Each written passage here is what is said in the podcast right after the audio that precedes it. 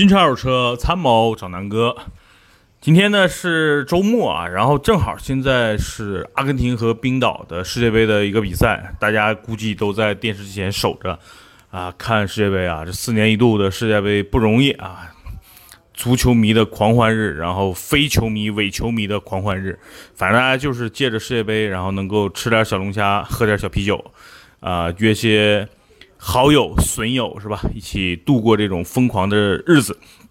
那今年的世界杯呢？我觉得还挺好的，毕竟在俄罗斯，俄罗斯呢也算咱们的近邻，而且时差呢不像之前在什么美国世界杯啊、德国世界杯啊啊那么大的时差，所以跟我们的时间特别吻合，非常非常好。呃，我现在正在看阿根廷对冰岛啊，已经一比一了。然后我发现，原来说欧洲无弱旅，对吧？这个原来欧洲杯一看啊，冰岛。厉害是吧？什么意大利厉害，法国厉害，德国厉害。哎，现在的这个世界杯，我今天看了一下，真的是全球无弱旅，只有俺们这个神奇的中国国家队没有去啊。确实，我觉得中国队可能真的就是世界上最差的一支足球队了啊。其实呢，今天下午有一个消息可以跟大家去去分享，就是大家有没有看到，就是从美国进口的车。原来关税不是降到百分之十五了吗？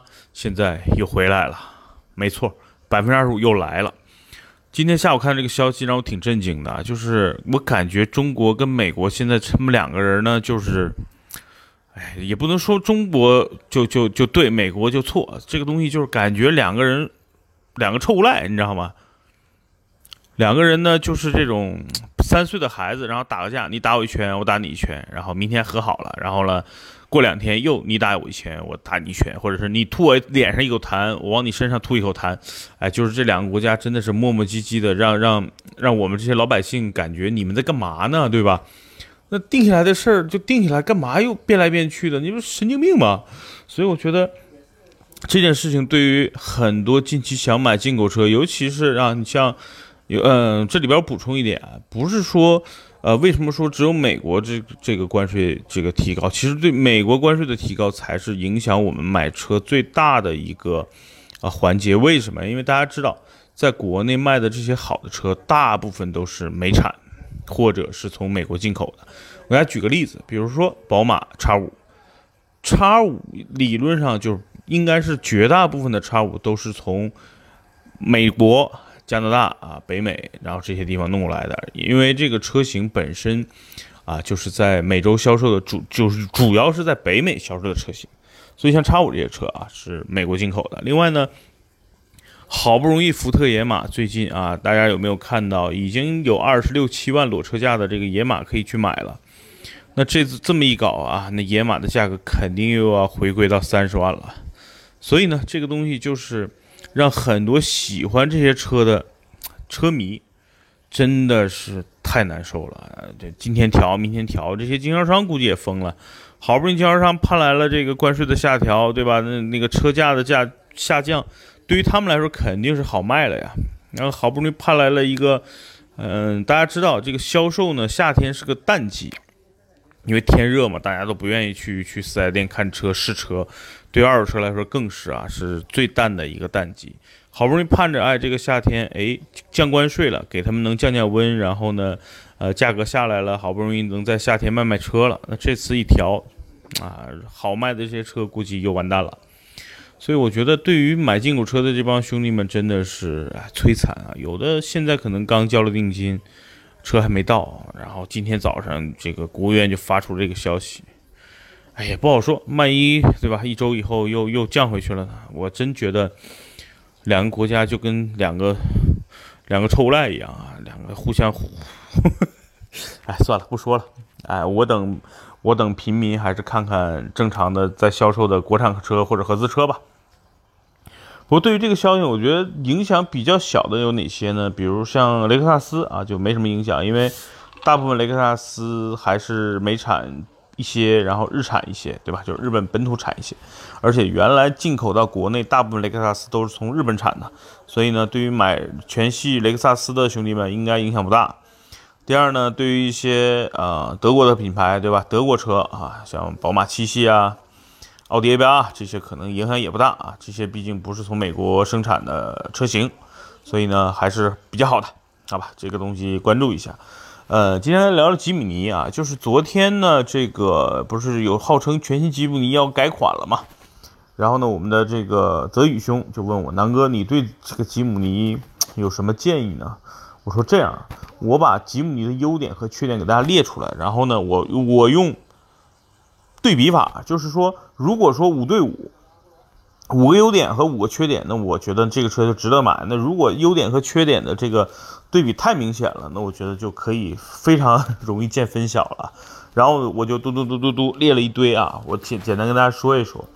那其实我觉得先说缺点吧，因为我我上来给泽宇兄就分析的这个车的缺点，这个缺点哪些呢？第一啊，配置低。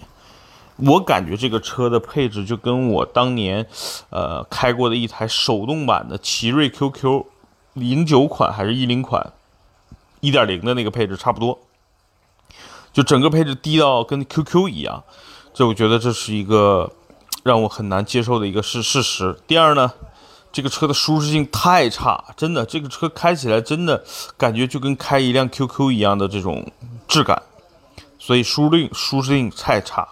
第三，这个车的这个空间啊太小了，对于我这种一百二十公斤的是吧，我就觉得哎呀，这个车真的是没法让我去驾驶或者去乘坐，所以我觉得这种车也不实用啊，对吧？因为你太小了呀，所以这个车我觉得就是太小。还有一个，这个车价格不便宜啊，对吧？大家不要把它当成一个什么什么越野神器去看，你就把它当成一个车，这么小的车，这么差的配置，然后卖这个价格。真的有点坑的啊，所以这是五个我列出来的缺点。你优点当然是有的啊。第一呢，这个车是有文化情情怀的，明白吗？就很多人是有吉姆尼情怀，或者是受啊这个 Suzuki 影响，然后呢有这么一个呃文化底蕴，然后呢有这个情怀的这么一个车型，所以它是有一些。呃，品牌的背书的，那这肯定是它的优点。全全世界有很多吉姆尼的死忠，对吧？第二呢，这个车的四驱系统，坦白的讲，确实是在这种啊越野车行业里，虽然它属于比较小的越野车嘛。那在这个越野车的这个行业里呢，这个它的四驱性确实还挺强大的，经常过一些，比如说沙子啊，爬个这种土坡啊，走一些碎石路啊。啊，它确实有的时候确实比一些什么普拉多呀、汉兰达呀，不说错了，普拉多呀、陆巡啊，有的时候还好用，毕竟它的这个啊轴距更短，对吧？尺寸更小，车也更轻，所以呢，我觉得也就是这两个优点。我想来想去，也就是它四驱挺牛逼，然后加上这个这个有很多死忠粉，对吧？所以我觉得，对吧？四比二就是一个完败嘛。所以这个车我就跟您说不推荐买，然后这个车动力也不怎么脏。这车偶尔呢去越野，因为它有差速锁，然后在这种慢速的情况下，差速锁呢还能对吧，能够释放它的一些或者叫加倍一些它的扭力，我觉得还不错。但是在城市开这车是配置低，空间小，关键舒适度不舒适度不高，你不能买一个车只越野吧？谁谁天天不上班吗？对吧？这种车它一定要实用啊，所以我觉得 真的没必要为了要去越野弄一个这个车啊。就坦白讲，你就买一个十万多的这个国产的 SUV，什么哈弗 H 六啊，对吧？什么这个呃荣威 X 五啊，广汽 GS 四啊，这些车其实舒适性都完爆这个，空间也完爆这个。你们喜欢平时开的话，弄个国产的 SUV，然后真的想越野啊，买个跟它价位差不多的二手的，什么哈弗 H 五是吧？还有什么一些呃比较便宜的，比如现在的途达，我觉得价格还可以啊。没必要搞个这么个车啊！真的，别别别相信情怀，因为情怀这个东西是有的人有，不一定你有，不要把别人有的影响到你了，因为哈这个车真的是缺点太多了，好吧？然后据说这个车搭载了一个什么 0.66T 的三缸发动机，马上，然后匹配 4AT 或者 5MT，别逗了，兄弟，那真就算这车再轻再能越野，0.66T，我 QQ 还是0.8呢，兄弟，对不对？好吧，今天呢，关于这个吉姆尼，我就吐槽到这儿了。然后呢，因为周末，然后现在也看球，这个阿根廷踢的踢冰岛，其实也没什么太多的办法。那冰岛这帮，对吧？北欧大汉真的是强壮威猛啊！然后谁赢谁输不好说呢。所以呢，我觉得我会好好的看看球，因为这是我真正的看这届世界杯啊第一场比赛。啊，之前的什么葡萄牙、葡萄牙的这些球，包括开幕式我都没看，因为前两天给大家把剪片子啊，所以就给大家分享到这儿吧。嗯，补充一点啊，下周呢，我可能会给大家做一个长测评啊。我的一个朋友呢，给我找了一台宝骏啊，宝骏的什么车呢？具体我还没有确定下来啊。然后呢，如果确定下来，我会给大家做一个长长测评。因为我觉得最近跟大家分享的大部分还是在二手车上居多，然后新能源车给大家找了一些。我觉得，嗯，大部分听友也问了我很多关于宝骏啊，关于一些国产车的一些车型的呃问题。但是真的很抱歉，有的车我真的没开过，所以我从宝骏开始吧。因为我觉得，毕竟宝骏现在是最接地气儿的、销量特别好的一个国产车型，所以宝骏这块儿我也会好好的用心给大家做做视频。好吧，用心的给大家，同时把音频也做好。那今天啊，这期音频咱们简单的聊到这儿，然后祝大家这个呃端午节快乐，然后假期好好看球啊，多陪陪女朋友，多陪陪朋友，然后约起大学室友啊、好哥们儿啊，多年不聚了，都聚起来，啤酒喝起来，小龙虾吃起来，羊肉串吃起来，是吧？有世界杯了，就是一个大家聚会的好时间。多聚聚，多聊聊，然后假期多陪陪家人，好吧？这期节目就到这儿，拜拜。